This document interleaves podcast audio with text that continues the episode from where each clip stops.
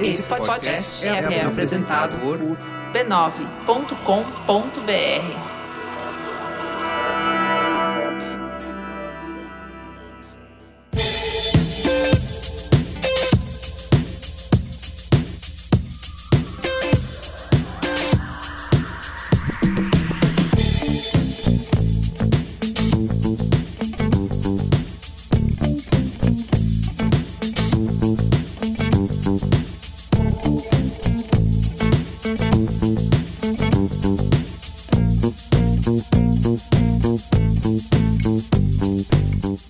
sou o Carlos Merigo, esse é o Braincast número 527. Estou aqui com Olga Mendonça. E aí, Olga, tudo bem? Ah, estaria melhor se eu estivesse gravando dentro de uma piscina, né? Mas tá, tá bem. Vamos nessa. Muito bem. Iago Vinícius, e aí, Iago? Boa noite, meus proclamados da República, que é esse feriado hoje, viu? Exatamente. Estamos nesse feriado para falar justamente que, assim, né, é uma coisa que não tem nada a ver com feriado, tem a ver com trabalho, né? Que a gente vai entrar nesse cabo de guerra que se criou aí, né? Entre. A gente já gravou aqui alguns programas, um, alguns braincasts anteriores falando sobre esse tema, exaltando né, o, o, o, home office, né, a nova realidade, o novo normal das empresas, né, de, de como que a pandemia impulsionou o home office. Só que a verdade é que agora, né, final de 2023, pandemia aí já declarada não mais existente, né, Covid controlada, a gente passou a ter essa disputa entre as preferências dos empregados e as exigências dos empregadores, né? Muita gente que falou lá atrás que era a favor do home office, que agora é, vai ser só assim, voltou atrás nas opiniões, né? Então, tem alguns dados que a gente vai trazer aqui nesse programa que mostram uma redução nas ofertas de trabalho remoto, grandes empresas aí, principalmente big techs, né, como Amazon, enfim, aí é, pressionando pela volta, o retorno ao escritório. Chamei de cabo de garra porque é isso, né? Cada um traz as suas opiniões, os seus estudos, os seus dados, mas nenhum de fato é concreto para apoiar nenhuma coisa ou outra, né? Tem empresa que diz que o trabalho remoto diminui a produtividade e, e vice-versa. Então, a gente vai discutir aqui nesse programa por que, que isso está acontecendo, se a gente está voltando ao antigo normal ou avançando aí em direção ao novo paradigma de trabalho. Tá bom, Iago? Talvez encontrar uma terceira via, né? Bom, bom, bom não tá, né? Mas tá bom fazer o quê? A gente tem que trabalhar todo dia. Muito bem. Mas antes... Mas antes... Ó, oh, siga o canal do YouTube do B9, lá no YouTube, youtube.com.br barra B9. Você pode assistir também a gente, além de nos ouvir nas plataformas de áudio. Se você estiver no YouTube, além de seguir, dá o like, né? No videozinho você ajuda a gente, ajuda o algoritmo do YouTube a levar os nossos vídeos para maiores audiências. Mas, você fala assim, ah, não quero ver no YouTube, eu gosto de consumir aqui no meu Spotify, no meu Apple Podcasts. Me deixa! Você, tudo bem, pode continuar fazendo isso, mas Dê estrelinhas pra gente aí no seu aplicativo de podcast. O Spotify, por exemplo, tem campo de comentários. Você pode comentar o que você tá achando Isso. da nossa conversa, da pauta, elogiar a gente. Se for criticar, critica em casa sozinho, não escreve no Spotify, mas elogio tá liberado. Então. Se bem que eu não sei, hoje vai ter bastante gente que quer forçar presencial, a gente vai falar não é por aí, vai lá xingar a gente lá. Pode isso. Hoje é o dia de vocês irem para cima. Isso que aí, aí, a nossa relevância vai lá pro céu. Perfeito, Iago, olha aí. Olha, isso que é uma, uma pessoa com visão de engajamento e plataformas. Mas, mas eu, acho, eu acho interessante levantar esse ponto, Merigo, que como ainda é nova a ferramenta do Spotify, eu percebi isso como ouvinte de outros podcasts. Cara, quando você comenta lá, como pouca gente ainda comenta, a pessoa realmente lê, né? Porque é diferente no, no YouTube, muita gente comenta. Agora, no Spotify, você vê que todo mundo lê. É, é, é, é tem isso, é as isso. pessoas então, também ó, lêem. Então, ó, dicas, hein? Dica. Se você dica. quer ser famoso, é. Comente. Você tá procurando um amor, comenta aí. Isso aí. Às vezes você acha é seu amor no Braincast. Ó, por exemplo, aqui no nosso último episódio, a Marcele disse o seguinte: Amo como vocês explicam, é quase TI for Dummies, kkk. Sou Swift e uso meu celular e uso meu lugar de fala para dizer que o episódio foi maravilhoso. Me senti muito representada. Swift é raça difícil de agradar, não liguem. Ela comentou no ela é, olha só, ela fez um um bem bolado de Dois em um. episódios, né? Dois em um, que ela comentou no episódio sobre É. o fim dos cookies e a Swift. Então ela ouviu o episódio do da Taylor Swift também. O Bruno Michelini, Michelino disse super relevante, muito bom, perfeito, adoro, adoro. é, Valeu, Bruno. ele Esse de- comentário também. o José Lucas defendeu o Yasuda, disse que acha que Yasuda tem que ser chamado para outras pautas que não as chatas, tá? Então, ele. Mas o Yasuda tem o poder mutante de deixar a pauta chata legal, pô. Exato. Pô, Quem pode falar desses poderes, assuntos? grandes responsabilidades, Yasuda. Pelo amor de Deus, não pode disso não. Muito bem. Ó, aqui, que mais? Temos no episódio da Taylor Swift, a Melanie Borges falou assim: amei o episódio sobre uma das grandes poetas do século XXI. Amo demais a loirinha. É isso. E por último, o Vicky, ou a Vicky Lessa, disse 30 minutos de todo mundo tentando se explicar. KKK, tá liberado gostar do que quiser, mas vocês se redimiram com o resto da discussão. Eu não acho que a gente ficou se explicando de porque, né, a gente, a gente realmente gosta. né? Não, eu fiz uma nota pública no meu Instagram lá, porque eu percebi que a galera ficou chateada, que eu não falei que ela era branca, loira, rica, e eu depois falei, gente, ela é branca, entendi, loira e rica. Entendi, rolou. Se, se isso é um problema pra vocês, ela é. Eu admiti. Tudo bem. Então tá bom, é Tirei isso. a Taylor do armário. Deixe o comentário aí na caixinha do Spotify. Mas eu queria, ó, antes, dar o último recado aqui. Assine o Braincast. Último recado! Para você ter acesso ao Braincast secreto e também entrar no grupo de um pix pra ouvintes do Braincast lá no Telegram. A URL é b9.com.br barra assine, tá bom? Então é isso, vamos pra pauta?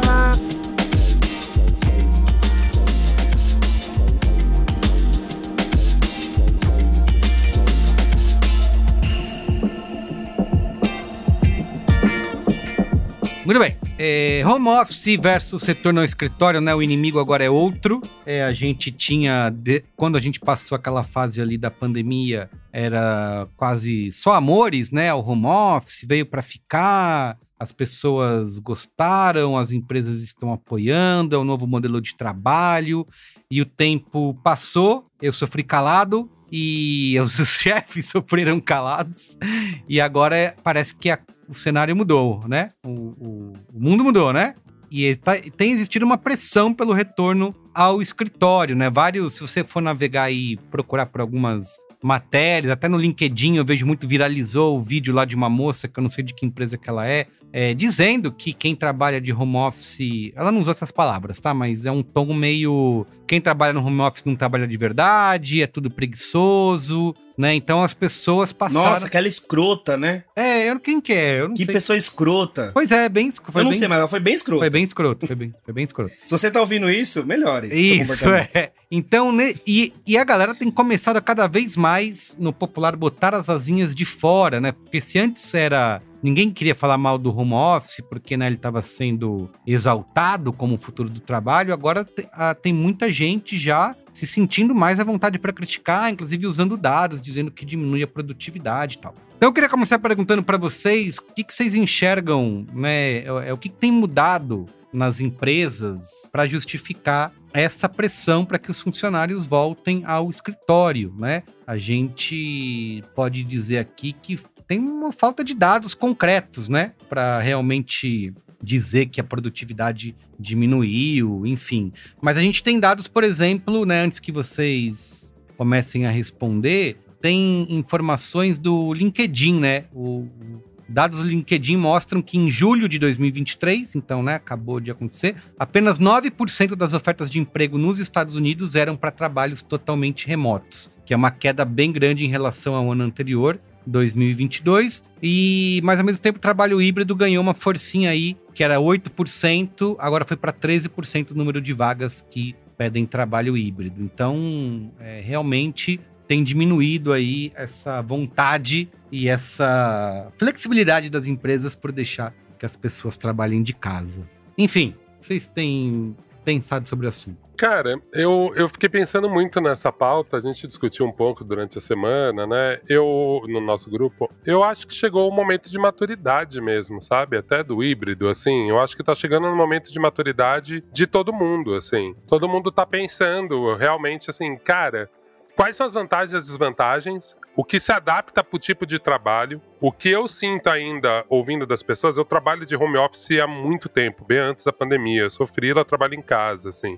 Uhum. Então eu percebo que, dependendo do projeto, tem projetos que as pessoas conseguem, se, principalmente projetos que tem uma equipe longe de mim, é muito mais difícil. Realmente eu acho que tem uma questão do presencial que ela é mais forte, ela acaba às vezes até gerando essa sensação de quem está no presencial é mais eficiente, é. ou trabalha mais, ou se entrega mais, ou veste a camisa. Muitas vezes tem discussões que rolam no presencial que ninguém consegue, assim, as pessoas têm uma discussão, elas já concordam entre si, já formam uma ideia sobre uma coisa e depois tipo, alguém esquece ou alguém lembra de passar a bola pro cara que tava no híbrido. E às vezes você tem um trabalho muito importante, só que você não pode estar presencialmente nesse lugar. Eu acho que agora a gente está começando a ter uns, uns problemas desse, desse método híbrido que eu acho muito mais é, realistas mesmo. A gente já passou um tempo, sabe? Acho que antes, até ouvindo as nossas falas nos branquetes anteriores,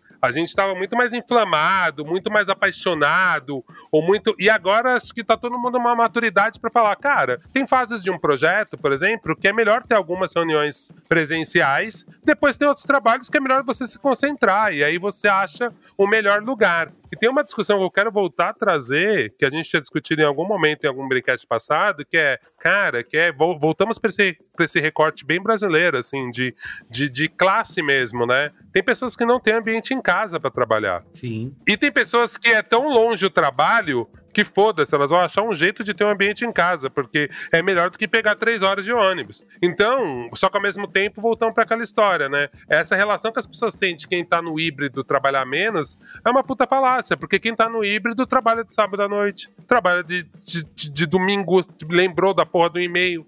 É mais difícil você se desligar do trabalho quando você trabalha no híbrido, porque realmente seu trabalho é só abrir uma tampa de um laptop, sabe?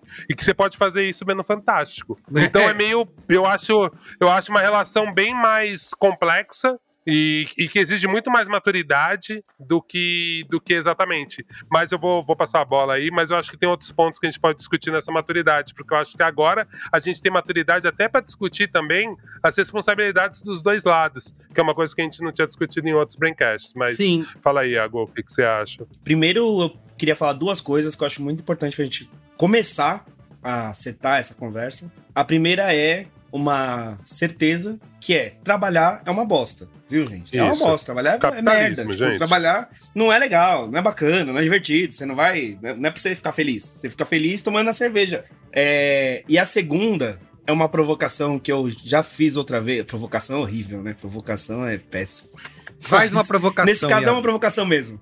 Porque essa é pra provocar as pessoas mesmo. Porque é uma coisa que eu já citei em outros braincasts e que eu, é, aos pouquinhos, vou trazendo esse ponto mas o argumento para retorno ou não tem sido qual é o aumento da produtividade, o que aumenta a produtividade. Isso. E aí a minha questão que eu vou trazer para mesa e deixar ela só em branco para todo mundo pensar em casa, lição de casa é Será que o que a gente está buscando é aumentar a produtividade mesmo? Será que é esse o gap nosso? Será que é aí que está falhando o nosso elo com o mercado de trabalho? Que existe um, um problema na nossa relação no mercado de trabalho ultimamente, por várias questões de conexão e tal. E aí parece que tudo que falta é mais produtividade. Será que com mais produtividade a gente responde mais problemas? Não me parece. Então por isso que eu, eu deixo isso, isso colocado. Eu no, quando chegou a pandemia, eu era funcionário do Carlos Merigo. Era horrível trabalhar com ele, ele me trancava num, num, num calabouço é durante 18 horas, sem água, até eu entregar um texto perfeito isso. e sem, sabe? Era complicado, mentira. E é só presencial. Não, o B9 foi só presencial. O B9 foi de primeira hora, um foi, foi pro home office na, na, na pandemia.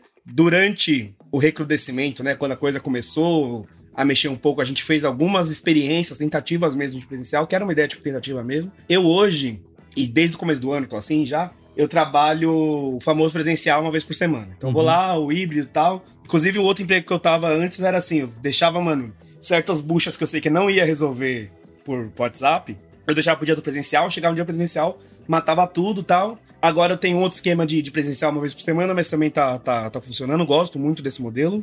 Eu acho que trabalhando presencial é um trabalho diferente. não é melhor nem pior, apenas diferente. É, e aí depende muito de que empresa e que serviço você presta para essa empresa. Exato. Porque Exato. realmente, assim, e, e, e, também isso não é uma questão de profissão, é uma questão de perfil da empresa, muitas vezes. Tem empresa que a coisa é, resolve mais no presencial, tem gente que resolve mais no presencial. Tem uma coisa que a gente fala, bom, para você trabalhar em casa, você tem que se organizar em certos aspectos, tal, você tem que estar com uma, um compromisso ali. Puta, se você não não rola bem trabalho presencial, não quer dizer que você é menos competente, que você vale menos, que você, sabe, que você não presta, que você não tem habilidade para fazer isso. Às vezes só não teve educação, porque existe uma educação para você aprender a trabalhar presencial, né? Você, não é um processo que é automático e tal. Uhum. Mas eu acho que realmente, assim, a gente mudou. Eu, eu, eu, fui buscar um pouco, né? A gente fez o Braincast 364, que foi Volta ao Trabalho pós-pandemia, como e quando. Isso foi no dia 2 de julho de 2020. Caramba, já. Que foi quando deu a primeira queda de, de, de, de pandemia. E puta, será que volta? Será que não volta? Algumas empresas forçando. A gente fez esse, esse, esse trampo falando, cara, home office é uma ferramenta disponível enquanto tiver uma crise humanitária. Vamos usar essa ferramenta. Isso, e é. aí, depois, em 2022, a gente fez o 460, que é porque é tão difícil voltar ao trabalho presencial. Que era muito sobre nós, assim, né? Sobre nós enquanto trabalhadores. Exato. Termos que ir ao escritório, tipo, por que, que isso é um problema tão grande na nossa cabeça tal. E, e aí a gente falou bastante sobre como tem muita vaidade nesse processo de retorno, que eu acho que tem mesmo, que é, cara. O, tem muito gerente que só quer que você volte, vá, vá, trabalhar, porque ele consegue te olhar trabalhando. Isso. E se ele não te olhar trabalhando, ele não sabe qual que é o trabalho dele.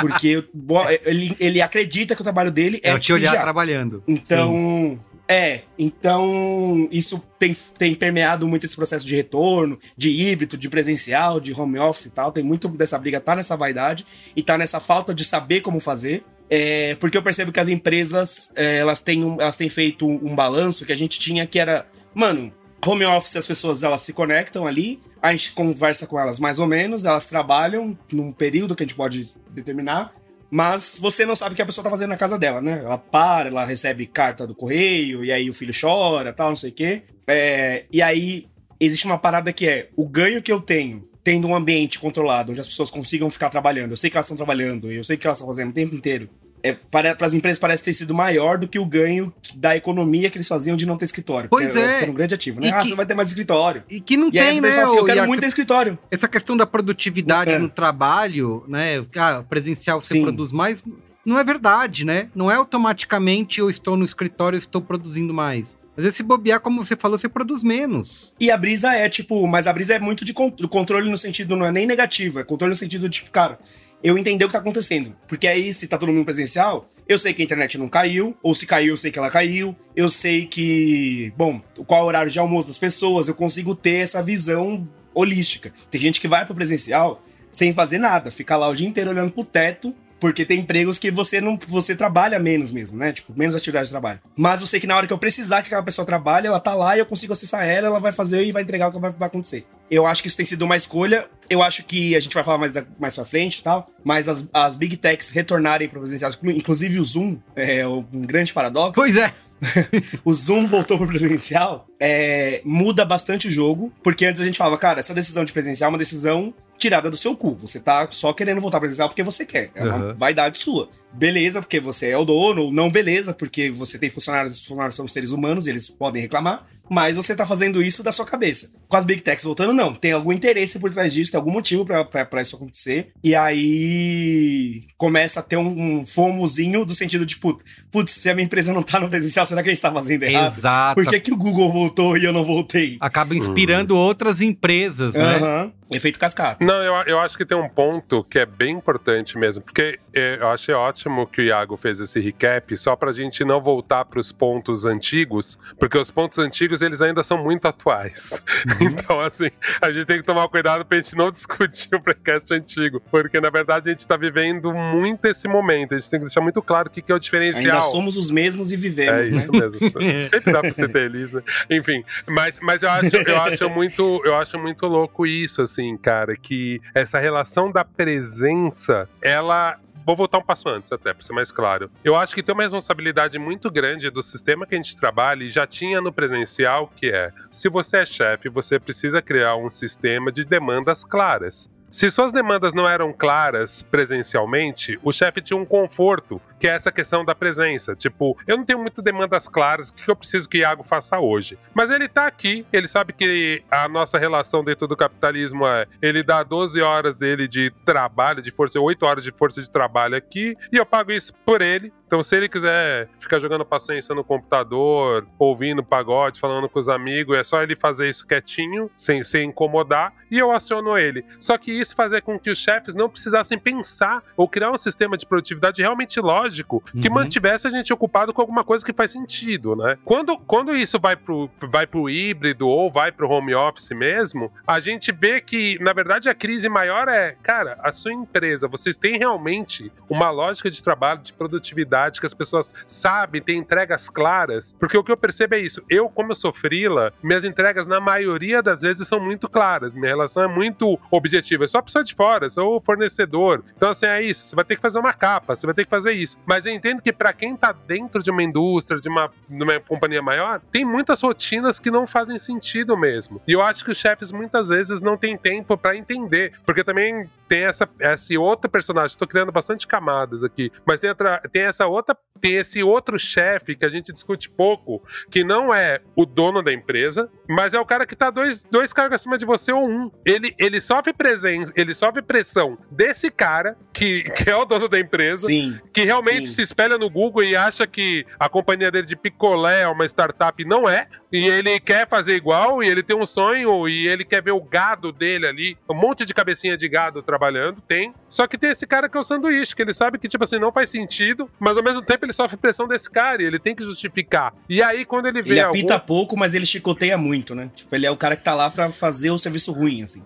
e ao mesmo tempo ele tá, também vai tomar. Então, assim, esse é. cara, é. esse cara é o cara que teria que ser o mais esperto do game. E às vezes ele não é. Esse é o problema. Na maioria das vezes ele não é. Então ele não consegue criar um um sistema que, que, enfim, as pessoas consigam trabalhar e serem menos, entre aspas, exploradas, ou até sem aspas, exploradas, né? E, e, ao mesmo tempo, o que eu sinto mais é que é isso, assim, mais do que discutir se é trabalhar em casa ou trabalhar fora, é assim, cara, realmente nossas rotinas de trabalho estão sendo produtivas e fazem sentido no século XXI, na velocidade das coisas, cara, porque tem tantos métodos de trabalho e tantas rotinas de trabalho que você fala assim, gente, não faz sentido. Coisas que as pessoas fazem que você fala, velho, vocês têm uma porra de um programador, porque o cara não faz um negócio aqui, ó. Já eliminaria cinco tabelas de Excel que a pessoa tem que preencher todo dia. Então tem tanta coisa estúpida no trabalho que eu vejo que essas coisas, quando a pessoa tá longe, faz menos sentido ainda. Aí só quero levantar outro ponto antes de passar a bola, que dentro da nossa pauta tinha umas discussões bem interessantes que falavam sobre o dicionário de vieses de comportamento. Aí depois a gente manda o link disso, a gente pode pôr, que é a London School of Economics fez, e ela falava de um efeito que eu achei muito interessante, cara, que era quase é, é tipo um, um, efeito de gamificação, assim, um game effect, vai. Que ele falava que assim, muitas pessoas quando elas trabalham de casa, e eu acho que isso que o Iago falou é muito legal, sobre assim, cara, você precisa ser educado para trabalhar em casa, né? Eu percebi isso um pouco trabalhando com uma galera mais jovem que começou a trabalhar agora na pandemia, que nunca trabalhou presencial de verdade. Essas pessoas elas tratam o trabalho mesmo quase como uma lógica de, putz, é, é, é, quase um jogo de computador, sabe? Tipo assim, ah, vou ficar umas horas assim. Não que exatamente elas estão se divertindo online, não é isso. Mas assim, não tem o mesmo compromisso que a gente tinha. Mas o compromisso, assim, pô, é uma coisa séria, uma coisa importante eu trabalhar. Além do dinheiro, sabe? A gente tinha, a gente sentia mais adulto trabalhando. Eu até acho que muito da minha geração, eu tenho 44 anos, a gente foi muito explorado por causa disso mesmo, né? A gente sentia muito importante. Eu fui o Oga da Abril durante muito tempo. Era quase um sobrenome, né? É isso, eu acho muito legal que as novas gerações não têm essa, essa entrega, essa estupidez que eu tinha com o trabalho. Por outro lado, também ser tão desapegado é meio assustador, assim. Você fala assim, então, irmão, às vezes você fica assim, cara, então, assim, essa atividade tem mais gente dependendo. Que você faça a sua parte. E seria legal que se você ficasse acessível quando a gente precisa falar com você, assim. Tem, tem, algum, tem um compromisso meio sério nisso tudo. Que isso eu entendo, que você tem um encontro semanal, ela reforça esse laço, sabe? Tipo, cara, somos uma comunidade, a gente tá tentando fazer um trabalho em conjunto, né? Esse é o grande esse é um dos grandes argumentos, né, Olga? Você falou de saber ter essa é, distribuição de tarefas, é, mas mesmo que isso aconteça, acho que um dos grandes argumentos dos chefes e CEOs ao, e das empresas né, ao redor do mundo para reverter essas políticas de trabalho flexível, home office, é a tal da criação de cultura, né? Ou como chamou o cara do Roblox, que é também mais uma das empresas modernosas aí que mandou todo mundo voltar para o escritório, é a necessidade de togetherness, né? Então, é, deixar todo mundo junto é a única maneira de se criar uma cultura empresarial que isso não é possível fazer de forma remota, né? É, então tem esse argumento e tem um argumento que, né, para colocar já os dois aqui no balaio é da, da produtividade. Então está tá sendo usada uma pesquisa da Universidade de Stanford, né, um estudo que diz que o trabalho totalmente remoto pode ser até 20% menos eficiente, dependendo, obviamente, da área e de como as empresas, como o Olga falou, se preparam para isso, né? E aí, com vantagem para o modelo híbrido, que ele pode ser tão ou mais eficiente que o presencial. Então, é, é, é a gente tem essas duas coisas, né? Um, é essa pesquisa que diz que o trabalho totalmente remoto é 20% menos eficiente, e a outra que é essa que aí, né, faltam dados mais concretos, que é essa questão de você criar uma cultura, né? Como que eu faço isso aqui dentro da minha startup super moderna, né, para criar isso que o é, Hugo é, falou. É isso que é engraçado, né, Merigo? Tudo bem que vocês estão discutindo isso com com anarquista, né? Mas enfim, vamos lá. Eu, eu, acho, eu acho meio errado justamente esse viés, né? A maioria das pesquisas que a gente achou, e eu procurei, tá? Eu não achei coisa atual. Eles vêm mais pelo lado de produtividade e não vêm sobre qualidade mesmo de vida das pessoas, uhum. clima, clima nas empresas. Você vê que a discussão não é essa, é produtividade. Aí você fala, cara, a gente está frente a uma crise, crise climática, o capitalismo o que, que é ferrando. produtividade, é Anderson? Isso, né? Tipo, que, do que, que você tá falando? Qual, qual que é? Porque aí a gente tem esse. esse, esse, o que, que é produtividade pra Só pra assim, gente ter uma, um que? parâmetro a, né, do híbrido, o CEO da Amazon, o que ele tem pedido né, é, de comprometimento dos funcionários é presença no escritório pelo menos três dias por semana. É, a gente sabe que tem algumas empresas que trabalham um dia na semana, dois dias. A Amazon quer três dias na semana. Trabalho presencial versus dois dias o home office. É, então, mas eu só acho que às vezes tem uma discussão que me incomoda um pouco, é que a gente criou esse home office no momento que, além da gente estar numa pandemia, todo mundo estava com problemas graves mesmo, assim, de, de problemas, problemas de pressão mesmo, assim, né, cara? Tipo, eu não quero, eu não quero falar que todo mundo teve uma sequela grande da pandemia, algum, né, alguma doença psíquica por causa da pandemia, não é isso. Mas assim, sem dúvida, a gente naquele momento o home office ou era aquilo ou era nada, era um momento muito específico. Isso, exatamente. Foi uma Tivemos, tivemos esse momento inteiro aí de transformação. A impressão que eu tenho é as pessoas mudaram essa relação com a família, mudaram essa relação com o trabalho, mudaram essa relação com o transporte na cidade e as empresas estão em metas antigas, metas ligadas à produtividade, bater a meta, virar a meta. E aí você fala assim, cara, que mundo que vocês estão vivendo e que mundo que a gente está vivendo agora. Então a maioria das empresas elas têm os parâmetros que são parâmetros muito antigos e que parece que não refletiram nada mudança que a gente tem. E aí você fala, cara, a gente está vivendo um momento que assim, as empresas chinesas estão mandando mais, então assim, mesmo quando a gente ficava olhando as big techs, eu quero saber o que as empresas da China estão fazendo. Eu quero saber de outros lugares, porque assim, os Estados Unidos já tá, já tá, não, não tá no seu melhor momento, já não são as melhores referências. Então eu sempre acho que a gente começa a discutir ainda do mundo antigo. E a gente está começando a viver realmente um momento de transformação. Tô indo muito longe da nossa pauta, mas é que eu acho que volta um pouco para isso, assim. Quando a gente começa a discutir, a gente vai percebendo que é muito caso a caso mesmo. Talvez para a Amazon, talvez para um setor da Amazon, faça mais sentido mesmo se ver presencialmente. Talvez até os funcionários falem, cara, realmente pra gente, eu até prefiro vir três vezes, porque eu sei o que eu vou fazer em casa naqueles dois dias que eu tenho livre. Certamente tem empresas, eu, eu, eu confio que tem uma maturidade nos gestores também para isso. Mas eu só acho que quando a gente discute no senso comum, assim, abertamente, eu sempre ouço argumentos que são argumentos tão antigos e são métricas tão, tipo, cara, do mundo que não é de hoje, sabe? E que nem pensa no futuro também, então eu fico meio na dúvida. Obviamente que muda muito o tamanho da sua empresa, cara. Acho que isso faz tanta, tanta diferença. Tem empresa que não tem jeito mesmo, cara. Você fala, cara. E, tipo, eu até acho também esse papo de cultura da empresa também é muito relativo, né? Porque, tipo, no final você fala, cara, mesmo em grandes empresas que tinham culturas da empresa, você sabe que, cara, cada chefe mandava de um jeito. Cada chefe tinha uma, uma concepção, cada setor tinha uma concepção de cultura da empresa. Muitas vezes o RH, na maioria das empresas que eu trabalhei, o RH, como era o setor que não dava dinheiro, era o setor que tinha menos poder, o diretor de RH não tinha o mesmo poder que o diretor de vendas. Por quê? Porque o RH não dá dinheiro, caralho.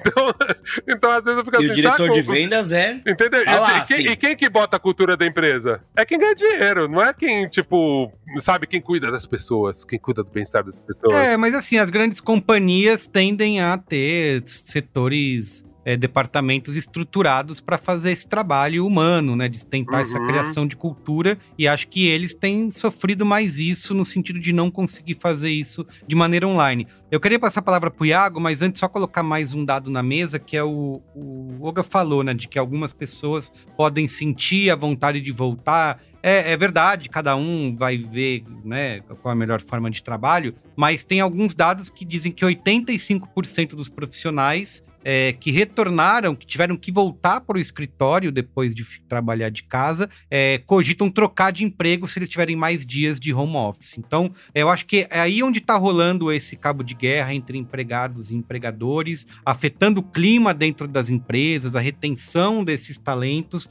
é justamente porque os empregados, os empregadores têm, querem mais trabalho presencial, mas os empregados não estão na mesma na, é, é, na mesma faixa, né? Na, na mesma dança. Eles querem, na verdade, depois que você sentiu o gosto, né, de como é trabalhar de casa, acho que é difícil você ter esse retorno, né? É isso. Muita gente tem aquela piada recorrente de que só ela ela faz a mesma coisa que ela faz em casa dentro da empresa, só que ela gasta uma hora, duas horas se deslocando, né? Ou ela vai para o escritório para mudar o cenário da, da reunião do Zoom que é, no fim das contas é isso, né? É, é, é, é vale, né? Eu vou para a empresa só para que o meu cenário de fundo no Zoom seja outro, porque eu tô lá fazendo uhum. reunião virtual de qualquer maneira, assim como eu já faria de casa. Então, acho que tem essa briga. Eu acho que vai moldar muito e a gente não sabe ainda como que isso vai afetar o ambiente dentro das empresas, a produtividade como um todo. É, a gente está falando também de uma questão que o Oga trouxe aqui muito importante, que é geracional, né? É, a gente não está falando só de uma geração, né? A gente está falando de como que isso vai ser visto para o futuro. Será que a gente vai ter um novo modelo de pensar trabalho daqui para frente, né? Será que é um caminho sem volta? Eu acho que para mim esse é o maior ponto, Amerigo, porque eu acho que isso que você falou, cara, que é um diferencial dessa nossa edição sobre esse tema de trabalho, é, é muito isso, cara quando a gente discutiu lá atrás, a gente não estava discutindo tanto essa maluquice que é o Zoom.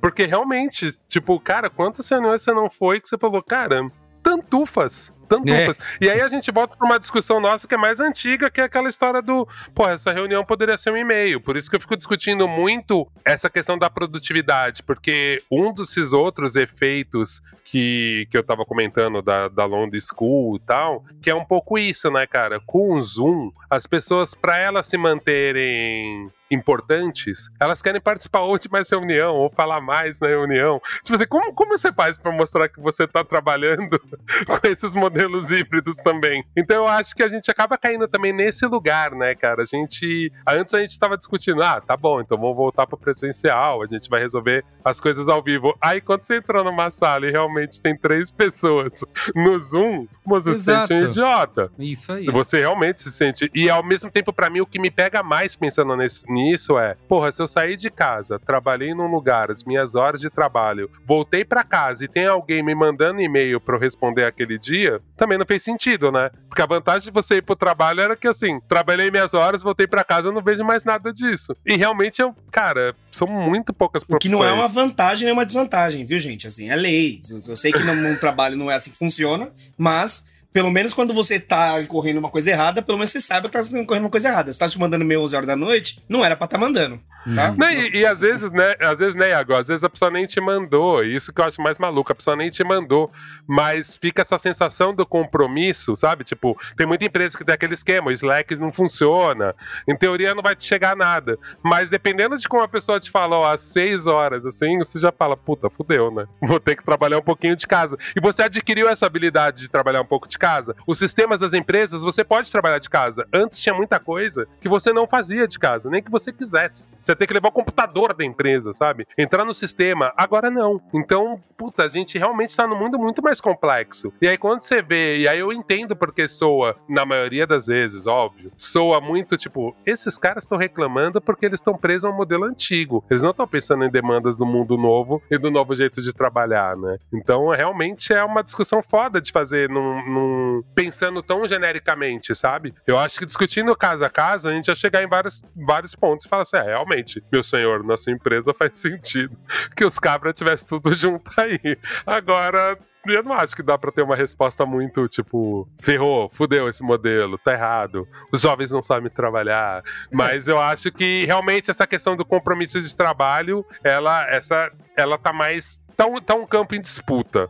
É, sim. resposta compa- boa? É, Eu Não, gostei. completamente. Não tem. A gente tá nesse momento é, tentando descobrir é, quem vai vencer essa disputa, se é que alguém vai vencer, ou se simplesmente a gente vai ter um. um- vamos usar o termo, né, um turnover nas empresas e que simplesmente vão, você vai ter que recontratar as pessoas com as novas regras, né? Porque é isso, eu acho que a gente tem um impacto muito grande de todo mundo foi para casa por conta da pandemia, todo mundo trabalhou home office, percebeu que funcionava, percebeu que era melhor, as pessoas passaram a se sentir mais felizes e sa- satisfeitas com o trabalho, é, isso olhando do ponto de vista né, do funcionário. E agora, com a insistência nesse retorno ao escritório, isso afeta completamente a moral e a produtividade dessas pessoas, né? E de como elas vão retornar. Então, talvez o retorno na mesma empresa seja mais complicado e a, e a empresa vai ver, ah, tá bom, você, você não é aquele velho, né, que as empresas sempre fazem, você não quer, tem quem queira, então é, te mando embora e recontrato novas pessoas sob novas regras, é, não é, acabou, aqui não tem home office, tá aqui é trabalho cinco vezes por semana, das 9 às 19, quer? E aí você não reclama mais, você não tem, porque você re- readaptar as pessoas que estavam antes na empresa, foram para casa e agora tem que voltar, pare- me parece que, é, que esse é o maior desafio, né? No fim das contas. Sem dúvida. Cara, eu Sem acho dúvida. que quando. Não é pra ser militante, nada, nada disso, tá? É uma questão lógica. Mas quando o chefe quer uma coisa, os funcionários querem outra, isso é uma coisa boa. Porque não era pra eles estarem querendo a mesma coisa mesmo. Porque um, um quer ir pra casa, o outro quer ganhar o, o- o lucro. Porque o funcionário deu. Assim, quando, quando os dois estão querendo a mesma coisa, tem algo errado. Por exemplo, na pandemia, todo mundo queria o home office, porque estávamos morrendo. Então, assim, é bom ter, ter um pouquinho de tensão nessa, nesse relacionamento, porque é assim que ele vai, vai se dar. Uhum. É, se, se você e seu chefe estão querendo a mesma coisa, ou seu chefe não tá pedindo o que ele deveria tá, o que ele podia estar pedindo, ou você tá sendo trouxa. Então, então, primeiro ponto, acho que é isso. Cara, essa questão de. Existe um- um uma, uma situação em empresa que é muito importante você dar respostas, né? É, a gente sempre fala, não, as perguntas é que movem o mundo, as dúvidas é que nos levam pra frente. Sim. Mas na hora ali, você tem uma apresentação, você precisa dar algum slide pra uma pessoa. É, por que, que eu tô falando isso? Porque é isso. A gente começa a ter problemas de produtividade, de crise do trabalho, que me parecem que são coisas muito mais profundas do que só se eu tô trabalhando na minha casa ou lá na, na, na Avenida Paulista. Uhum. A gente precisa arranjar o inimigo. O inimigo agora, como, como que mudou, foi o regime de outro. trabalho, então o regime de trabalho é o problema. Então a gente aponta pra ele. Porque é isso, cara. ah, é, é impossível criar cultura no home office. Meu amor, que cultura que tinha na sua empresa? Que empresa É que tem cultura? é Você tem isso. três, quatro, cinco no, no mundo. É O que, que é uma cultura de empresa? A gente vai é, trocar um erro por um, por uma outra, por um outro fator e esperar que dê certo. E, e beleza, boa parte de fazer empresa é fazer isso, fazer esse movimento. É você ficar arriscando coisas, aí uma hora alguma coisa funciona. Ou não, aí você fala e você vai fazer podcast de empreendedorismo depois. Mas a ideia é que eu- gostei muito do que o Olga falou, que é muito gamificado, porque é muito gamificado no sentido de o trabalho de home office, ele é o meio do trabalho de missões do, do RPG, assim. Tipo, cara, eu tenho duas tarefas, que é, a primeira é eu tenho que cumprir minha demanda do dia, e a segunda é eu tenho que não morrer, que é diferente de viver, né? Não morrer é diferente de viver. Uhum. Eu preciso, tipo, cara, fazer uma coisa ali de uma forma que a galera não vai ficar, não vai ficar puta comigo se eu tiver mais ou menos ausente e tal. mas eu, e eu tenho que entregar o que me foi pedido por dia. Se eu ficar ali das 8 às 6, trancado na frente do computador, mano, fazendo coisa, atualizando e-mail, reescrevendo código, sei lá, refatorando, eu sou um otário, velho. Porque eu podia ter ido pra rua, pro parque, dar uma volta no Parque Augusto, eu vou ter depressão, porque eu tô em casa o dia inteiro, porque eu não porque eu tava livre no trabalho e não aproveitei esse tempo de liberdade. E o que então as pessoas fazem é aproveitar o tempo de liberdade. Eu acho que, assim, é o que você falou, Merigo. É muito difícil a gente ter sentido o gosto da coisa uhum. e dar para trás com ela e, tipo, simplesmente falar, puta, vou ignorar que tinha, tinha, tinha várias vantagens, mesmo que fosse difícil trabalhar de casa. Sei lá, eu, eu, eu pessoalmente me sinto é, menos produtivo diretamente trabalhando de casa. Realmente falo diretamente isso, assim. Mas é, eu acho que eu trago resultados melhores trabalhando de casa ao mesmo tempo. Por isso que eu falo que nem sei. Tudo bem que eu tenho. Eu, tenho, eu trabalho com coisas muito específicas. Uhum. De criação. No, no B9 eu era roteirista e tal. Mas assim, a ideia que eu vou trazer pra mesa, ela vai ser melhor. A, a, a execução da, da, da, daquele título vai ser melhor.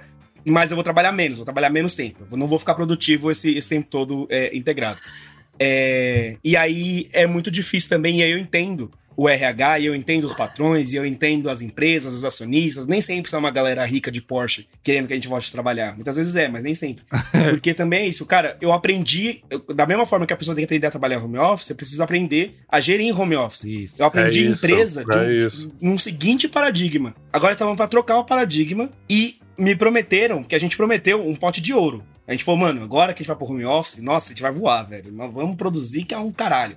E não tá rolando isso. E, tipo, como é que eu vou confiar simplesmente nesse modelo, esperar que ele aconteça, que ele dê certo e tal? Dar o tempo de estresse da coisa para ela é, se adequar. O híbrido que parece a grande promessa, assim, que aí você não é nem tanto céu nem tanto à terra, puta, o híbrido ele é mais caro, né? Tipo, você precisa tanto ter uma operação offline quanto uma operação online ao mesmo tempo. É verdade. Eu acho que a tendência, a tendência é essa. Eu acho que a tendência é, de alguma forma, a gente conseguir fazer isso. Mas, por enquanto, ele é mais difícil pra empresa, né? Ele é mais custoso. Ou volta de vez, ou fica longe de vez. A questão, assim, a questão acho que toda que a gente tem que trazer nesse programa, acho que o ganho desse programa é, não é uma resposta moral voltar ao trabalho presencial ou ficar de home office. Não é você ser bonzinho ou você ser malvado. É você entender com quais necessidades você está conversando e o que você está é, é, respondendo. Porque senão, corre o risco de você voltar todo mundo presencial, e aí no próximo trimestre você vai ter que responder de novo a mesma pergunta de queda de produtividade. Porque existe um problema que é, eu vou, beleza, é o que o Merico falou. Puta, você não quer voltar presencial, você tende a sair da empresa mesmo,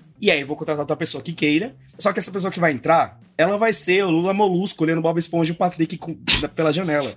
Ela, ela, mano, ela não vai, ela vai estar, tá, mano, toda hora pensando, mano, que bosta, eu tô aqui, é, velho, tá calor, tá é. 40 graus aqui fora, Total. eu não posso tomar um sorvete, que eu tenho que ficar olhando pra Sandra, sabe? Tipo, então, não necessariamente, assim, Sabe, o, que, eu, o que eu quero é, é, é, tirar um pouco o afã de voltar logo presencial, se você é um empresário que tá pensando nisso e tal, porque não, não imediatamente uma coisa vai trazer a resposta que você precisa. E é duro você olhar para problemas mais complicados, mas eu também acho que é assim. A história do mundo do trabalho é essa história, né? A história dos patrões pedindo coisas e dos funcionários é. querendo outras coisas e as pessoas conversam a partir daí. Adorei esse lance de que não é uma questão moral, né? Porque muitas vezes, porque tá virando um pouco disso, né? É, uhum. Alguns argumentos estão indo para esse lado, tanto isso que a gente citou desse vídeo aí que tem rodado o LinkedIn, outras pessoas estão se sentindo é, à vontade para dar esse tipo de opinião, de dizer que quem quer trabalhar de home office não quer trabalhar de verdade, é um preguiçoso, vagabundo, né? Enfim, eu acho que algumas opiniões. E do outro lado é empresa que pede presencial, empresa malvada. Né? Malvada. Né? Nossa, não vá para essa empresa que é uma bosta de empresa. Exatamente, exatamente. É, então... é isso que eu falo. Tinha, eu acho que tinha uma ingenuidade e essa ingenuidade ainda tem, né? Porque era realmente teve algum momento que era muito mais fácil. Eu sentia muito na minha área, assim, muita dificuldade de você contratar um designer jovem, por exemplo, para ele trabalhar na sua agência, no seu estúdio, porque assim, o cara fazia as contas e falou, cara, eu ganho quase a mesma coisa pegando freela em casa. É. então assim, porra, por que que eu vou ter tudo isso de ir, de, tipo, só porque esse cara me garante um trabalho? Pô, tem um monte de trabalho aí, eu consigo pegar isso. E que a gente fala, também é uma certa ingenuidade, porque às vezes você fala, cara, você tá, você tá se tornando um empreendedor. Por mais que você odeie essa palavra. E aí talvez você não seja tão bom em gerir o seu tempo e dinheiro.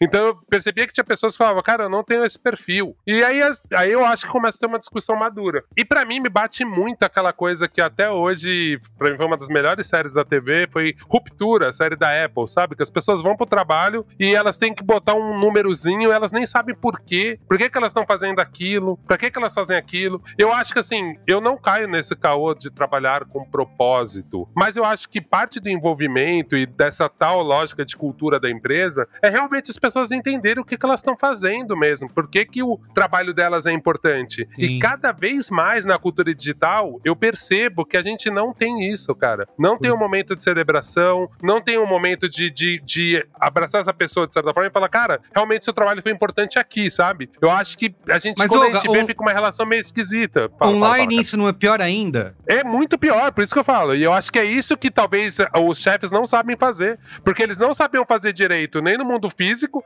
mas no mundo físico você tinha vários símbolos, né? A sua mesa, o uniforme, o símbolo isso, da empresa, isso, isso. né? Tipo, no digital é mais difícil você trazer o isso. O Guilherme então... da contabilidade ia lá na sua mesa te cobrar, né? Oi, querido, eu não consigo fazer meu trabalho, porque você tem que me entregar negócio. Não, e todo mundo se. E, e, tinha a festa da firma, tinha e todo festa. mundo se sentia da mesma comunidade, entendeu? Tipo, não, e é. a força do crachá, né, velho? Você passar uma catraca que você passa e o motoboy que o fornecedor não passa, fala, ó, oh, eu sou de um grupo seleto exclusivo. Eu sou alguém para essa empresa. Online fica tudo mais ou menos, fica tudo meio maluco, né? Tipo, várias pessoas trabalham para a mesma empresa, elas nem sabem. Às vezes no mesmo prédio, as pessoas trabalham para a mesma empresa, cada um no seu pré, no, no seu apartamento e nem sabe que trabalha para essa empresa. Então, Isso. Então, assim, realmente é muito desafiador você falar, caramba, como é que a gente faz a cultura dessa empresa digital? E eu falo, cara, é por isso que você ganha mais. Você tem que pensar numa forma de criar isso. É por isso que você é um gestor de uma empresa. É isso aí, você tem que criar, vai ter que ser criativo. Só que eu acho que a partir do momento que a gente avalia tudo com paradigmas antigos, cara, fica muito difícil. Essa solução qual que vai ser? A solução que te é confortável. Porra,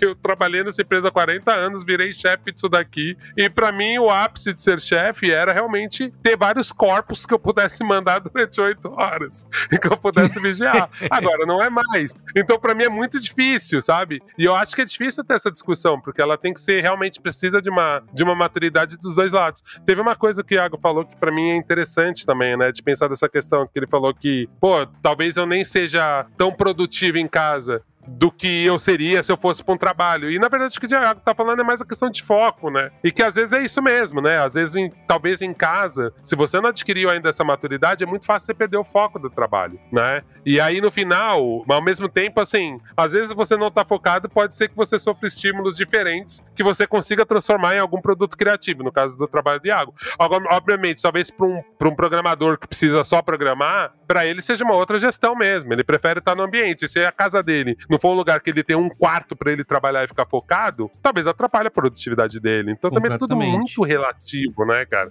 E acho que isso que é o mais difícil hoje em dia, assim. Então por isso que eu volto a dizer, assim, eu odeio esses exemplos de Big Tech, porque eu falo, cara, tipo, é uma, é uma coisa tão específica que a gente tenta passar para todo mundo, né? E não é. É, cara, mas o é problema muito... é que essas empresas acabam, como o Iago falou, influenciando. Isso, influenciando. E parece sim, que eles sim. meio que nesse momento estão se dando as mãos e falar, galera, vamos fazer uma pressão né? Porque é isso que você falou, não pode, para eu não ficar o Bob Esponja olhando, o Lula Molusco olhando pela janela, o Patrick e o Bob Esponja, eu preciso que todo mundo tente se encaixar na mesma lógica. Se, se uma empresa exige que todo mundo volte e outra não, vai criando, putz, pra que eu vou trabalhar aqui se a outra eu posso trabalhar de casa. Então parece Mas que é isso, isso que eu acho interessante, Merigo, que é um outro Braincast que a gente gravou e que acho que a gente pode fazer um cruzamento, porque tá quase se resolvendo isso. A gente vê agora a greve dos atores. Tipo, uhum. foda-se, quando todo mundo junta e tenta buscar a melhor solução, ela acaba saindo de um jeito ou de outro. Os atores estão ganhando, né? Estão conseguindo Sim. tudo que eles pediram. Uhum. As empresas estão conseguindo chegar no meio do caminho ali, onde elas não percam tanto quanto elas acharam que iam perder. E assim, eu acho que no final, se for pra gente discutir modelos antigos, Aí agora sobe a, sobe a trilha do esquerdista. É, cara, a questão é uma lógica quase sindical mesmo, assim. Talvez a gente não tenha maturidade enquanto funcionário para discutir de igual para igual com o dono da empresa gigante que se espelha nessas big techs. Talvez a gente não tenha mesmo, por isso que existia sindicato, por isso que a gente se organizava em grupo, por isso que tem alguém que consegue ter essa discussão, talvez mais madura do que a gente sozinho, porque obviamente sozinho a gente vai olhar para nossas dores e é isso, é muito fácil para eu falar, ah, é ótimo trabalhar em casa, eu não tenho filho, não tenho nem pet. É só é. botar água na samambaia ali e tá ótimo, eu consigo ficar focado. Né? É muito diferente. Agora, cara, eu acho, eu acho muito cruel mesmo, assim. Ao mesmo tempo, eu fico pensando, cara, imagina, você foi pai, durante a pandemia, você conseguiu conviver com seus filhos, tipo, duas horas por dia naquela situação. Agora você consegue ser pai, buscar o seu filho na escola, trabalhar. Pô, você vai abrir mão disso, dessa convivência familiar? Pois é. Tipo, eu entendo, realmente entendo muito, cara. O cara que passou pelo pior momento para construir essa relação familiar, agora que ele poderia curtir um pouco mais de um jeito melhor, alguém manda ele voltar para um escritório e ficar preso lá e, e só ver o filho no final do dia. Puta, é, é muito, muito delicado mesmo, assim. É, é eu acho que a nossa é um breakcast mais filosófico do que sobre trabalho só, né? Porque realmente a gente está muito no momento de, de transição. É, no, no começo da pandemia, a gente falava que, putz, ah, nada substitui a conexão com as pessoas, nada substitui o olho no olho, tal, não sei o quê. E aí o que muitos funcionários têm descoberto é que, cara, Beleza, que nada substitui. Eu acho realmente que é insubstituível o contato direto. Mas esse não é o principal ativo para mim, assim. Tipo, isso não faz tanta diferença na minha vida. Eu tá tão, tão relacionado com a galera da minha empresa quanto eu achei que fazia diferença. Então, uma, uma mudança de prioridades pros funcionários. Tipo, cara, eu, eu, eu acho que eu, talvez eu precise de outras coisas pro, pro meu trabalho. E aí isso é uma dor, porque é um pedido, né? Tipo, aí não é pelo bem da produtividade, é pelo meu bem enquanto funcionário. E, e, e, e é o meu direito pedir. Né? Tipo, que, que se, uhum. vai ser conseguida é outra, outra conversa. Mas também não quer dizer que só porque o Zoom mandou fazer trabalho presencial, que o trabalho presencial agora vai ser escrito em pedra. Eles podem perder essa batalha também, né? Ainda é possível. Tipo, eles voltarem e ser uma bosta. Tipo, Tá tudo e. E, e, eu acho que tem uma questão, né, que eu fico pensando também nessa questão da presença, velho. O que, que é presença, né? Eu realmente, em vários momentos, eu me sinto mal quando eu quero falar com meu cliente, meu cliente não me atende. E aí você fala, cara, eu sou fornecedor, eu tenho que entregar um negócio segunda-feira, o meu cliente sumiu na sexta-feira, eu não consigo falar com o cara, eu tenho que entregar na segunda. Aí eu falo, porra, não temos essa presença. Seria incrível se eu tivesse no mesmo ambiente físico, todo mundo focado. Por isso que eu falo, tem que ter uma maturidade de todos os lados. Eu tô falando do meu cliente, mas poderia ser inverso, poderia ser um patrão olhando para mim falando, caralho, cadê meu funcionário do home office que ele não responde? E eu acho que realmente teria que todo mundo entender. E vocês conversam relação. demais também no mundo do trabalho. Conversa muito, para de conversar. Não precisa ficar trocando ideia. Vai conversar com a sua esposa. Por que, que você vai lá pegar seu filho na creche, que nem o Merigo faz todo dia? O Merigo quase não conversa. E tá ótimo aí, ricaço, milionário. É.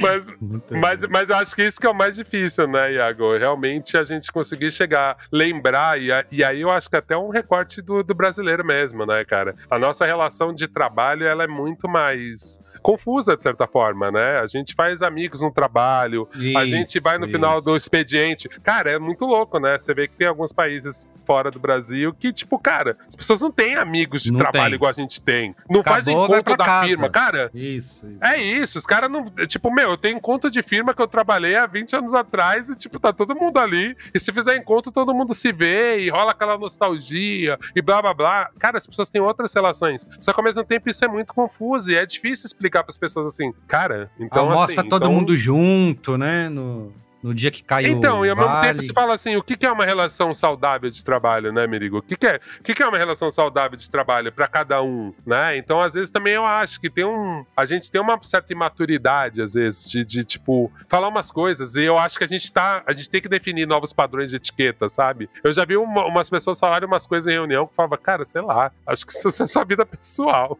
Tipo assim, o chefe não tinha que saber disso.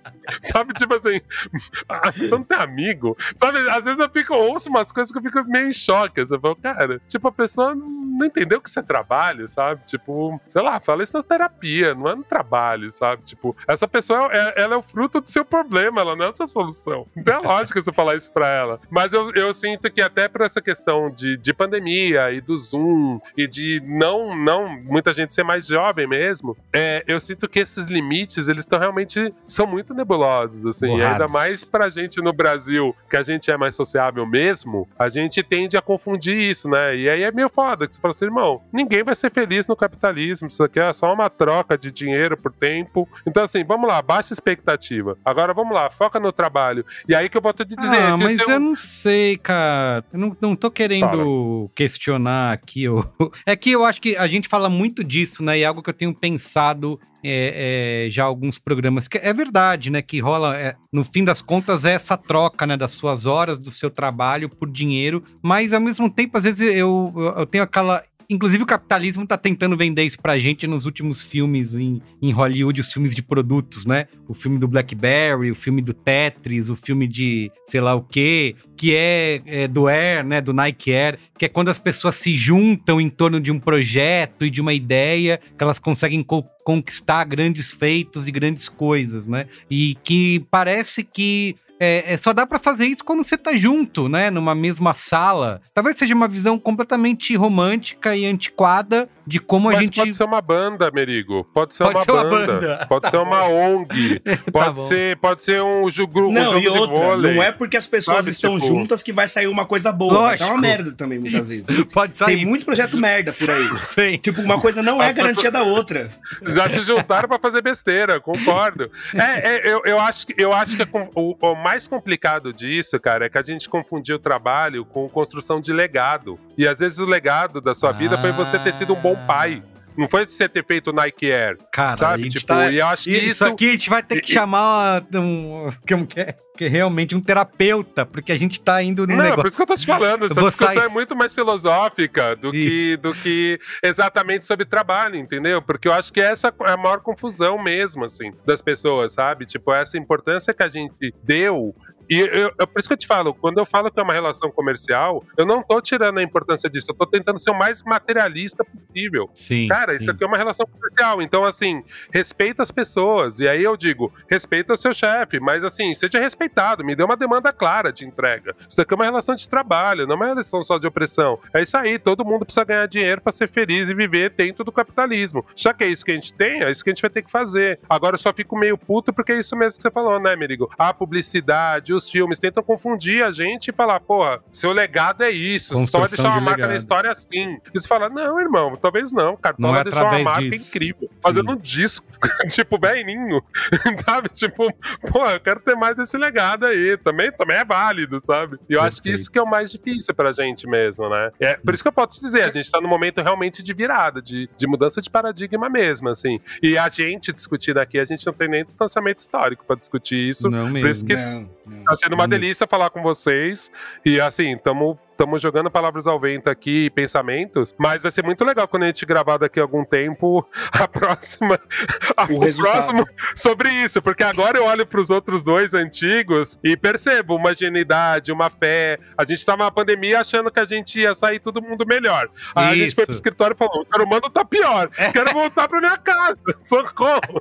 Eu não quero trabalhar com essas pessoas. Não, é porque tem isso assim, como uma pessoa que ainda jovem, mas cada vez menos. É, todos é, nós. Tipo, meu, meu, minha preocupação não é legado, né? O que eu vou deixar pro planeta, o que, que, que, que, eu tô, que, que eu tô fazendo no mundo, mas é como eu vou sobreviver a esta merda de mundo do trabalho. Como é que tudo, toda a minha questão quando eu é, penso no que, que eu quero pra minha carreira, o que eu quero pro meu trabalho, é, cara, eu preciso fazer essa porra até a hora que eu morrer, daqui 40, 70 anos trabalhando.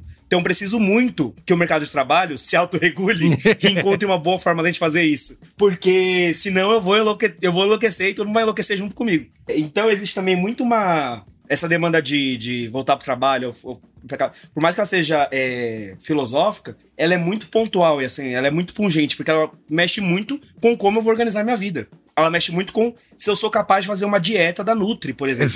Pra eu fazer dieta da Nutri, eu tenho que estar em casa cozinhando a minha marmita. Tipo, vai depender. Eu preciso muito que, minha, que as empresas decidam o que elas vão querer fazer. E a gente, óbvio, batalhando junto com elas. Pra tal, poder decidir porque isso vai vida. influenciar no meu planejamento é. de, de dia a dia. Assim. Completo. E, e, aí é isso. No limite é a pergunta de a, a, resposta de tipo, eu vou, eu vou, eu quero me associar às empresas, ou eu não quero, porque o que vai me fazer não vai ser só o, nome, o tamanho, o número de seguidores que eles têm no, no Instagram. Eu tô olhando pra. Tô, a, a, juventude tá olhando pra outras coisas, né? E aí. Talvez também tenha um momento de voltar, de, de voltar pro trabalho, e acho que muito dessa ansiedade também vem dos, dos próprios empresários de, mano, querer reentender que, que é essa galera agora. Tipo, eu preciso dessa galera aqui, porque eu preciso olhar pra cara deles e, e saber o que, que, que, se passando. Porque eles não conseguem mais saber, né? É o que eu falei, a gente entra lá, entrega a nossa missãozinha da RPG, fecha o computador e vai embora. O, o chefe não sabe o que, que motiva a gente, o que, que não motiva, quais são nossas aspirações, quais são nossas aspirações de carreira. Eu acho que eu já não tenho mais nenhuma. O mundo vai acabar mesmo, eu tô numa fase que, olha, tô deixando passar. Mas, mas, é, existe mesmo uma coisa de, de reaprender quem é esse, porque o profissional mudou para pior ou para melhor, provavelmente para pior, mas ele mudou, ele tem um novo, novo perfil de trabalho, tem uma nova forma de trabalhar, e as empresas precisam reaprender isso. É, e aí a, a, conta que elas têm feito é que elas vão fazer isso mais rápido se elas fizerem isso no presencial. É, boa sorte para todas elas, é, que, que, que dê certo. Não tenho tanta fé que isso vai acontecer, porque eu não acho que tá aí a resposta, mas vem daí essa tentativa. E aí acho que cabe para você que tá trabalhando quanto para você que tá contratando. É tipo, cara, qual, qual que é o ponto que tá me pegando aqui? Por que, que eu tô tão resistente de voltar presencial? E por que, que eu tô querendo tanto que as pessoas venham pro presencial? Se você consegue responder essas duas questões, parabéns, você é analisado, se não precisa de terapia, você tá com alta. Mas se você não consegue, vamos discutir esse assunto. Perfeito. Ó, a gente com certeza é um tema que a gente vai voltar aqui no futuro, porque como falamos aqui, é como que é, é um campo em disputa, né? Então, e é um cenário que tem é, é, realmente tem está sendo alterado dia a dia, sendo discutido, a gente não tem ainda, não há conclusões, né? Então, é, assim como os programas anteriores que a gente fez, como o Olga a gente parecia ingênuo, né? E tendo uma visão realmente é, ingênua da coisa, acho que isso pode se alterar. Ah, a gente refletiu o nosso otimismo mesmo, é né, isso. cara? A gente, a gente gravou num cenário de caos, que a única solução era essa, depois num cenário de tipo, ufa, que bom, tá terminando, e a gente tava otimista com essa possibilidade de não ter que viver num ônibus, e aí agora a gente já tá no momento que é isso, né? Tipo, tá, a gente não quer voltar pro velho normal, mas as pessoas, a única resposta que eles têm e as únicas perguntas que elas têm são perguntas antigas. E aí os dados que a gente tem é uma forma antiga de pensar. E eu acho que isso que falta pra gente. Assim, será que nosso parâmetro tem que estar tá ligado à produtividade? Será que pessoas felizes não produzem mais de verdade, sabe? Tipo, acho que eu acho que para mim a discussão é mais essa. Por isso que eu falo assim, putz, eu queria ver outros tipos de dados, assim. Será que realmente seu funcionário tá feliz num não reflete em nada para sua empresa, você não consegue tirar nada de bom disso, puta, então você tá gerenciando muito errado, então sua empresa tá muito estranha. Então, legal aí você e o Vale do Silício e os bilionários que você tá almejando aí. Eu não gosto de nenhum deles. tipo, pra mim não são role model de nada, sabe? Tipo, então é meio pouco essa sensação que eu fico, né? Mas óbvio, minha visão tem um puta viés. Mas, mas eu acho meio engraçado porque também, cara, as imagens antigas para mim não valem mais nada frente aos novos problemas e as novas complexibilidades da vida, sabe? Perfeito. Vamos pro boa? Qual é a boa? Qual é a boa? Qual é a boa?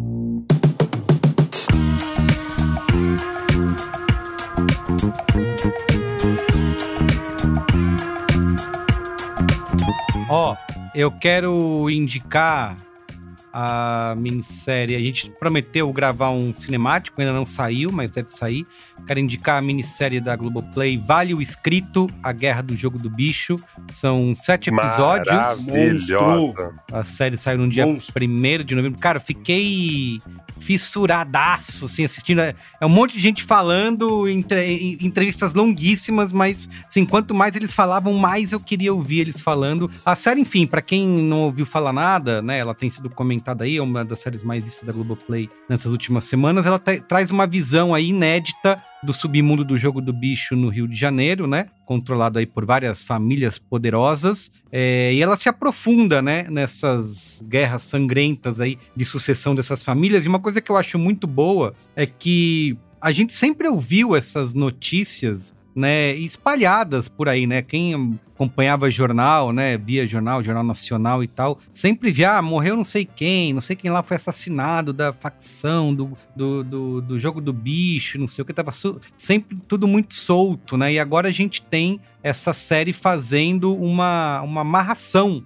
né, de todas essas notícias e tentando trazer pra gente é, é, uma história mais ou menos né, criando uma hierarquia né, e narrando é, de forma clara é, o que, que aconteceu, como que acontece essa guerra do jogo do bicho no Rio de Janeiro.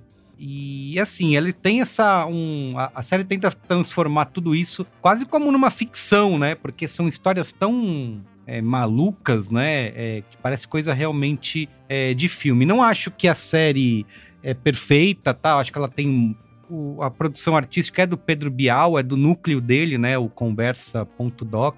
É, e acho que muitas vezes, até a narração que ele, que ele faz, às vezes a, a, série se aproxima um pouco de uma grande reportagem do Fantástico, né? Não estou dizendo que a série toda é assim, mas em alguns momentos falta aquela maturidade que a gente vê em séries de. É, em, em, séries de documentário mesmo, né? A gente.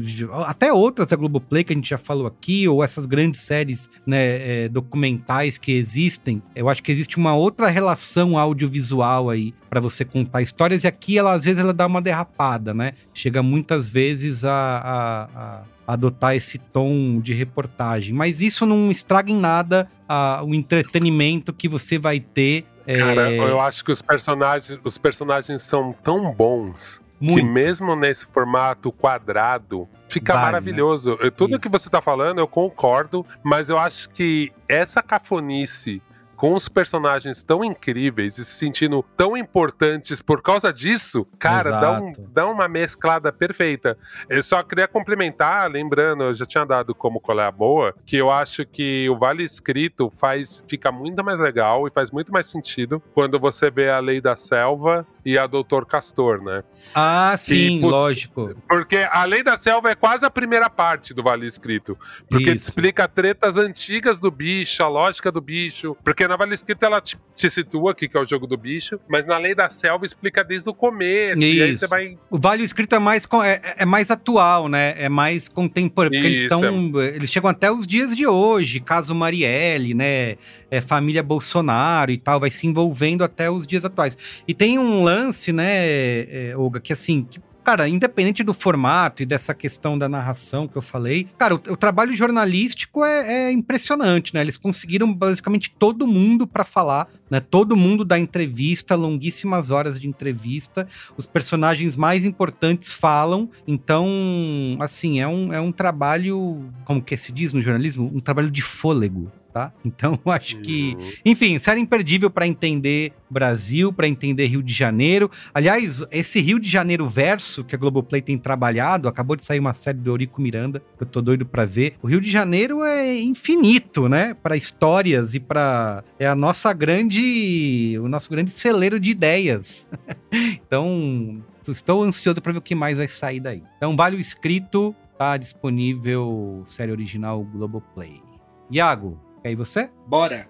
Eu não sei se vocês sabem, mas toda semana eu tô aqui falando como eu leio bastante, como isso é uma questão na minha vida. Como todo é, obsessivo. Você já falou, né? Isso, com essa questão. É uma questão que. É, toda vez eu venho falar isso. É, é, De novo começa assim minha narrativa. Uhum. Eu tava me pegando sem livros para ler, eu precisava, eu tava sem grana e tal. E aí eu percebi que eu me tornei a minha mãe. Minha mãe, quando eu era adolescente, ela não me comprava livros quando eu pedia para ela, porque ela falava que ela passava no crédito, e aí quando chegava a hora de pagar a fatura eu já tinha lido. Então ah, não compensava. Não vale a pena, não compensa. E aí, é, não, não, não, o investimento não se paga.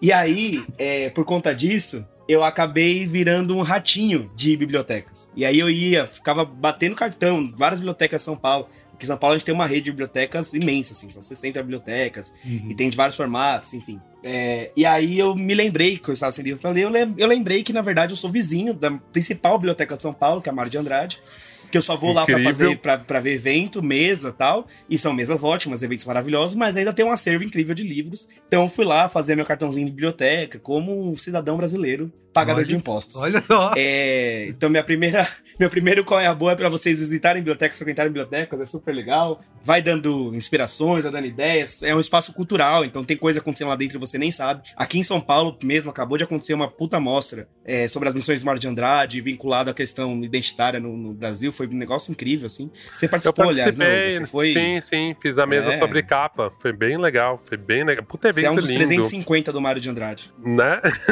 e aí... Mas aí, aí eu vou indicar meu, meu verdadeiro qual é a boa, que eu cheguei na biblioteca, falei, puta que eu vou pegar, eu tava precisando de... Precisando é ótimo, né? Mas eu estava em busca de é, livros com textos curtos, crônicas, poemas, coisinhas mais rapidinhas, assim. E aí eu lembrei de um livro que eu nunca li e que eu deveria ter lido, porque se trata de um dos meus autores favoritos, que é A Vida Gritando dos Cantos são as crônicas, e aí eu vou pedir para vocês muita parcimônia e paciência com o nome que eu vou falar agora, que é Caio Fernando Abreu. Ele é um nome que rodou a internet inteira de cabo a rabo, com várias frases de efeito e coisas incríveis e tal. Ele não é autor da maioria das coisas que vocês compartilharam como Caio Fernando Abreu, já aviso isso pra vocês logo, não é essa pessoa. Mas ele é autor de várias delas e várias delas muito bem escritas. Ele é um dos autores, vamos dizer assim, malditos do final do, dos anos 80, anos 90, anos 70 ali. Falou muito dessa melancolia de fim de século e, putz, essa vida rock and roll tal foi atravessado pela epidemia da, da, da, da AIDS e não entender direito o que era aquilo, ele acabou contraindo o vírus, ele morreu em complicações do vírus. Mas ele foi um autor que tentou se fazer para sobreviver e ele intercalava momentos que ele era o máximo e momentos que ele era um lixo, assim. Esse, esse livro de crônicas são de uma época que ele virou cronista de jornal lá no fim da vida, um pouco em 89, um pouco em 94, ele morreu em 96. Eram crônicas semanais que ele fazia no estado de São Paulo. É, os livros do Caio Fernando Abreu são muito.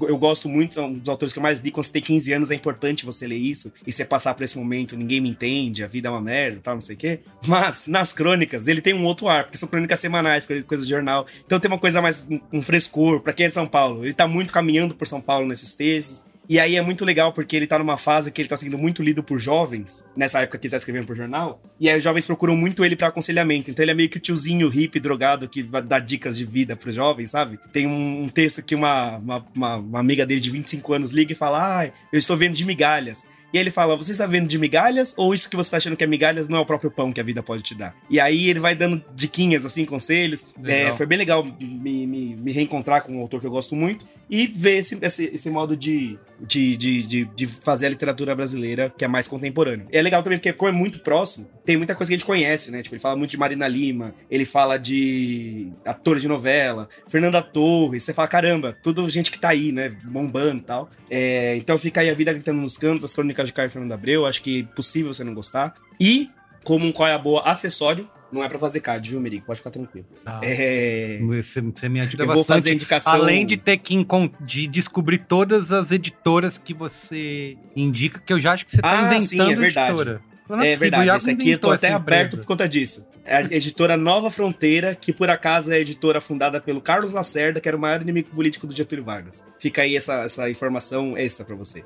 É... Trivia. Mas o outro é o perfil do TikTok Caio e o vovô Anésio. Bom, eu acho que esse nome ele já diz tudo o que ele precisa dizer. É um menino chamado Caio que ele grava o seu vô, que é o vovô Anésio. E ele é um vovô, assim, da caverna de Platão. Quando Deus é. pensou em vovô, mandou vovô Anésio. Cara, um velhinho super gente boa, mas também super de saco cheio. Tá já enfrentando algumas dificuldades de locomoção, tal, não sei o quê. Ele mora com a esposa dele, que é a dona Elsa. E aí o netinho cuida deles e aí tá gravando TikToks com eles, eles sabem de tudo, eles participam, eles adoram gravar, tal, não sei o que lá. Mas, cara, ele é um vovô e é muito engraçado, assim, tudo que ele fala é engraçado. Teve um dia que ele acordou, aí ele ficou puto, que ele falou, nossa, eu quero comer um macarrão. E aí ele começou a falar pra mulher dele, eu vou fazer uma macarronada e vai ganhar desse seu arroz, ninguém vai comer seu arroz, minha macarronada vai ser a melhor do mundo. Vocês acham que eu não sei fazer? Pode ir lá comprar macarronada que eu vou fazer agora. Então, se divirtam com o senhor vovô Anésio, porque dá pra você ficar horas lá. E, e, eu tenho muito uma questão de envelhecer, né, como é que eu quero envelhecer? Eu quero envelhecer legal, assim. E ele é um cara que tá envelhecendo bacana, tipo, ele é muito gente boa. Então fica o Caio Boanese aí também de dica. Tudo bem. E você, Gamendon, você finaliza aí.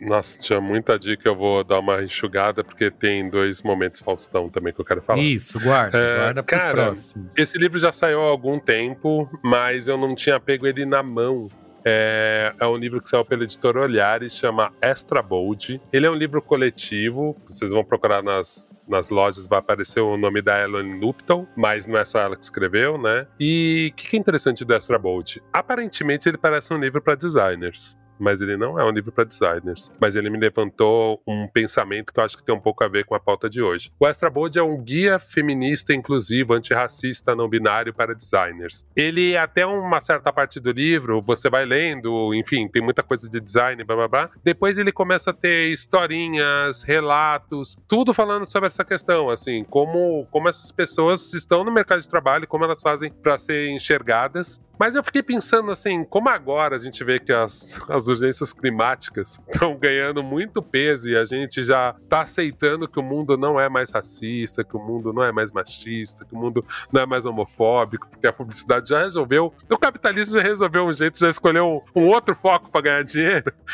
então a gente percebe que essas coisas estão sendo mais enfraquecidas, essas discussões, e também porque teve alguns avanços mínimos, mas teve. Eu achei muito interessante pensar nisso, né? Falei, cara, eu vejo esses livros no design, eu vejo esses livros talvez até no direito, de certa forma, talvez, mas eu queria encontrar mais livros assim para outras áreas de, de para outras áreas profissionais, né? Eu até queria que os ouvintes do Brincast também me ajudassem a falar, pô, não, tem um livro que discute isso, esses mercados, sei lá, para programadores. Eu nunca vi um livro falar, né, sobre, sobre tipo, esse viés, sabe? Como, como são esses grupos que são excluídos no mercado, sei lá, da construção civil, por exemplo? Então eu achei muito legal você ter esse tipo de guia, assim. E é muito legal quando vocês estiverem na biblioteca, mesmo que vocês não forem designers, eu acho que vale a pena vocês fuçarem, dar uma olhada no livro, que eu tenho certeza que vocês vão achar alguma coisa interessante. E eu acho que, na verdade, esse livro é quase um guia para que profissionais de outras áreas façam livros desse tipo, sabe? Me bateu muito isso, assim, de ser, puta, um modelo interessante mesmo para esse tipo de, de publicação. É, outra coisa, só queria fazer um comentário que o Iago falou sobre as bibliotecas. Iago, eu gosto muito e sempre indico para as pessoas, e eu vejo que as pessoas não prestam atenção nas bibliotecas do SESC, cara. Eu adoro todas tem algo, assim, sempre tem muito livro bom, livro novo. Entendo que não é todo mundo Coisa que tem carteirinha. Né? Justamente, não é todo mundo que tem carteirinha, eu não tenho. Mas você lê no lugar, sabe? Às vezes, assim, puta, é mais legal do que ler, às vezes, numa livraria. Você tem, você tem mais tempo, menos pressão. Você lê ali, cara, você dá uma olhada, você pensa se vale a pena comprar. Você tem um livro na sua mão, sem burocracia nenhuma, você pode ficar sentado e vendo. E às vezes a pessoa tá no Sesc, tomou um café, pode matar um tempo e não vai na, na nas livrarias, nas, nas bibliotecas bibliotecas que a maioria dos SESCs tem, né? Também é só para deixar esse aviso. E podemos ir para o Momento Faustão, Merigo?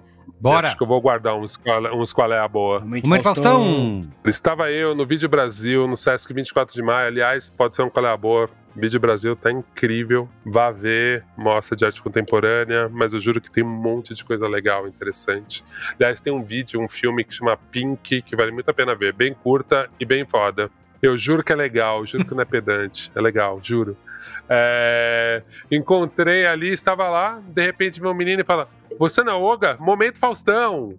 Aí era o Paulo, Paulo e sua companheira, Luana. Cara, foi muito legal, porque o Paulo é um desses ouvintes que fala comigo no Instagram já há um tempo, que participa tal. E aí é muito legal também a gente fazer esse caminho inverso, né? Botar rosto nos ouvintes que falavam com a gente no Instagram ali, comentava sempre. Então foi muito legal o papo, foi muito bom. Foi bom também ver esses ouvintes em outros ambientes, né? Que é, não é o ambiente só da comunicação, que geralmente a gente encontra muito Braincaster quando vai nesses ambientes da comunicação, né? Então foi, foi ótimo, assim.